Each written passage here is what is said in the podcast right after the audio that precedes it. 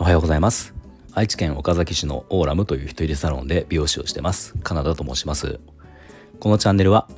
美容師歴25年以上の僕が一人サロンの経営のことや大人の美容のこと髪のことなどを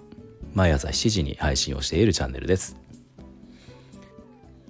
えー、今日は、えー、この間僕が NFT を購入したっていうお話をしようと思います。最近少しあのこう関係の美容の関係のない話とかも、えーと、と時々してるんですが、えーまあ、今日の NFT のお話っていうのは、まあ、もし参考になる方がいるとすれば NFT の、えー、初心者の方まだ買ったことがないとか、えー、と買ったことはあるけどまだよく分かってないよっていう方にはもしかしたら少し、えー、お役に立てる内容かもしれないので、まあ、もし興味がある方は、うん、聞いてみてください。はいえーまあ、僕がこの間の NFT を買ったっていうお話なんですが NFT 自体は僕はあの何年か前からまあ何年か前って言っても23年前なんですけどえー、買ったことはあったんですね。まあ、ただあの NFT とか、まあ、NFT 関連のこうねツイッターツイートとかこの配信もそうですけどあの難しい言葉というか聞いたことがない言葉って結構飛び交ってるじゃないですか、うん、初心者の方ってそれが分かんなくて僕もそうだったんだけど。であの今日3つ言葉のキーワードがあって1つ目アローリスト。で2つ目がミントする。ミントするっていうね。で3つ目がリビールっていう、まあ、この3つの言葉がまあちょっと,、えーと、キーワードになるんですけどこの、えー、アローリストを取得をしてミントをしてリビールをするっていう、まあ、この流れの、えーと NFT の購入っていうのを僕は初めてしたんですよ。要は前に購入した時っていうのはもうすでにその二次流通って言って、えー、初回最初にこの、まあ、例えばあるねその、まあ、主催 NFT をこう主催してるところから、えー、と出て販売されたものっていうのを、まあ、一旦一番最初のその流通があってこれを買った人たちがいてでそれを、えーと、買った人たちがこう売り出してる。直接じゃなくて一回買った人が、えー、まあえー、ともう一回売り出すっていう、まあ、二次流通ですよね、まあ、それで以前買ったんですよ。なのであのー、まあ、さっき言ったアローリストをミントする、えー、リビールっていう、まあ、この工程は僕は、えーと、踏んだことがなかったんですね、うん、でまあなんかなんとなくその後いろいろ NFT の,、ね、あの情報とか見てて、まあ、その言葉ってすごく重要というか、まあ、いっぱい出てきてて、まあ、なんとなく意味はなんなんとなく分かっていたんだけどあの実際に買ったことはなかったんですよ。で今回あの僕があのあのね、えー、結構趣味で集めているファジーさんっていう、まあ、僕のアイコンにもなってる。アイコンは僕そのファジーさんイラストレーターファジーさんが、えー、に描いてもらったイラストなんですが、うん、でそれあれも一応 NFT にしてもらってて僕の今の、えー、ツイッターのアイコンですね。スタイフではなくてツイッターのアイコンがそれになってるんですがでこれあの書いてもらったのはファジーさんっていうクリエイターの方で、まあ、そこのクリエイターファジーさんの、まあ、ファジーっていうそのブランドがあのこの間ねそのファジファジジェネっていう、えーと、今まではちょっとこう何て言うんですかイラスト平面的なイラストだったのをちょっと 3D で今回その出すのがファジジェネっていう、まあ、あのものなんですがこれをこの間その要は出したんですよ。でその時に、えーとまあ、僕は最初からその情報を知っていたというか情報をこう追っていたので、まあ、今回初めてそのファジーさんのファジジェネを、えーリビえーと、アローリストミントするリビルっていう手順で、えー、購入をしたんですね。なんでこの経験をちょっとお話をして、まあ、そうすると今後ね僕のまあ僕みたいにもともとそのよくわかんないけどっていう初心者の方にはちょっと多少のお役に立てるのかなと思ったので、うん、ちょっとそのお話をしようと思いますね。でまず、えー、アローリストっていうのは簡単に言えば購入権ですね、えーと、購入できる権利みたいなもんなんですね。ちょっと数を忘れちゃったんだけどファジエの場合あの最初にいくつまああの、まあ、何千っていうね何千だったかなあの数が決まっててあこのまず購入できる権利っていうのはアローリスト。アローリストを持ってないとまずこう初回の購入ができないですよ。二次流通はまあ別に後から出れば買えるんだけどあの初回の販売、まあ、要は初回の販売のはちょっと安く買えるので、あのみんなそこで買うなら買いたいわけですよね。でそのアローリストっていうのを持ってなきゃいけないんだけどそのアローリストの手のの手に入れる方法っていうのはそのそれぞれこう NFT いろんな NFT によって違ったりをするけどまあもともとのそこの NFT を所有していたりとか、まあ、何体持っていたりとかっていろんな条件があって、まあ、それによってアローリストっていうものがあの、まあ、配られたりとかするんですよね。で僕はそのアローリストを、えー、持っていて、今回結局12体を購入したんですがでアローリストをじゃあ持ってるとそのえー、発売する日にミントサイトっていうものができるんですよね。でそのミントサイトで、えー、購入権を持っていたものを実際に購入するっていうのがミントするっていう言葉なんですよ。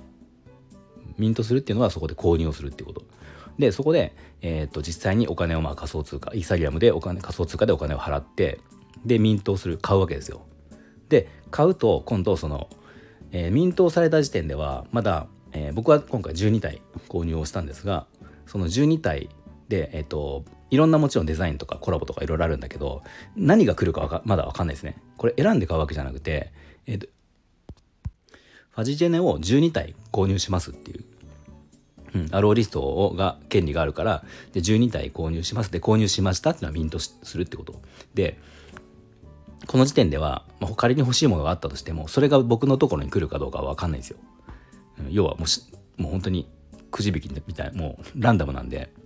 何が来るか分かんない。でえっ、ー、とこれ今、えー、収録してるのが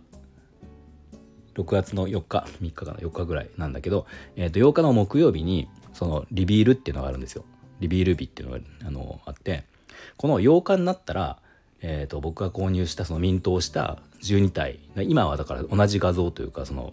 リビール画像みたいなのが確かなミント画像っていうのかちょっと分かんないけどあのまあそのファジーさんのところが用意した画像が同じ画像が今並んでてこれがあのそうリビールの日に今度8日の木曜日なんだけどその日のまあある決まった時間になるとあの全部要はデザインが分かるわけですよ。僕のとこにはこれがこのデザインが来たよっていうのがその12台分かるんで。まああの結局さっき言ったアローリストっていうこと。アローリストを取得をしてで、えーと、ミントをする。購入する。でリビール日を待つっていう、まあ、これがその初回購入で NFT を買う大体のま流れっていう、まあ、でそれは今回僕が初めて経験しましたよっていう、まあ、そんなお話でした。でこれをやってみてどうなんか感じたことっていうのがあのやっぱりまあ二次流通でその購入するっていうのはまあいいんだけど、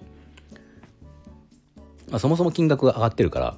割高にはなりますよね。でその初回の販売で買購入することができるっていうのは、まあ、もちろん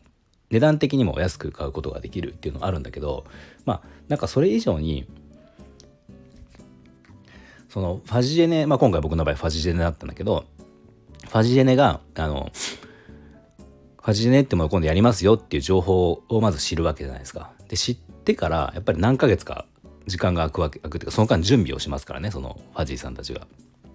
でその準備をしてる中でやっぱりその間ただまあその NFT を、ね、制作してるだけじゃ売れないから、まあ、その間いろいろこう企画をつくやったりとかその、ね、スタイフとかでもあのトシーさんっていう方が喋ったりとか なんかいろいろこういろんなことをするんですよ企画。でそれをまあ僕ら買いたいって思って僕もその待ってる側っていうのはあのツイッター見たりスタイフ聞いたり、まあね、こうネットで見たりとかしていろいろ情報を追いますよね。そうすると、まあ、例えば今回で言うと、えー、デザインまあその試作ではあるんだけどでいろんなデザインがこうできましたっていうのをこうどんどん画像がファジーさんから上がってくるんですね。でこれ見てるとあこんなのができたんだとか今度こんなコラボがあるんだっていう情報が続々出てくるわけですよ。それ見てると結構そのワクワクするというか作ってるのはもちろんそのファジーさんのそのチームなんだけど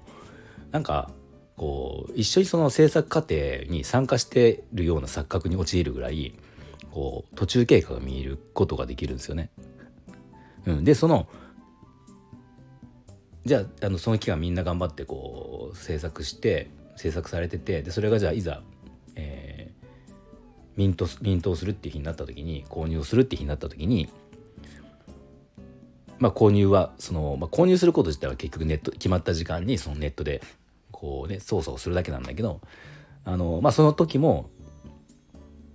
あのツイッタースペースとかあの、ね、そういうとこで音声で、えー、中継中継じゃないなんて言うんだろうこ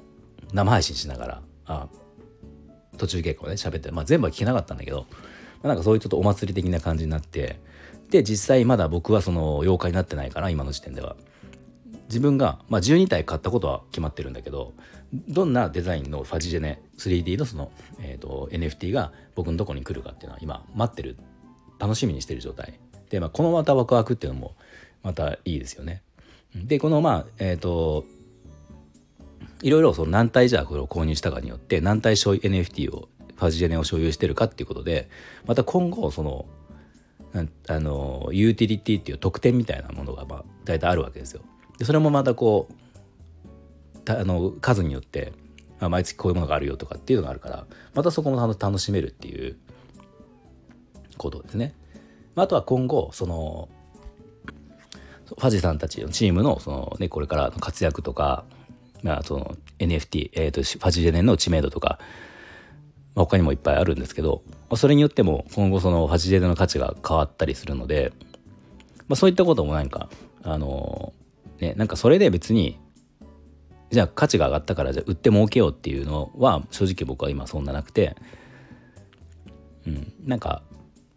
ね、どうなっていくのかなっていうワクワクしますよね。ファジジェネが、えーと、ファジジェネっていうものをやりますよっていうところから情報を得てたりするわけだからじゃあこのファジジェネがどこまでこう知名度が上がってとかあの今後どんな、ね、展開になっていくかとか、っていうのが終えるのが、まあ、NFT の楽しさなのかなっていうまあ、そんな経験を今回僕はあの初めてその、えー、と初期販売でこう購入をすることができたのでまあちょっとあの NFT に関していい経験ができたなっていうことを思ったのでこんな配信を、えー、撮ってみました。はい、では今日の内容が少しでも参考になりましたらいいねボタンとかフォローをぜひお願いします。では今日も最後まで聞いていただいてありがとうございました。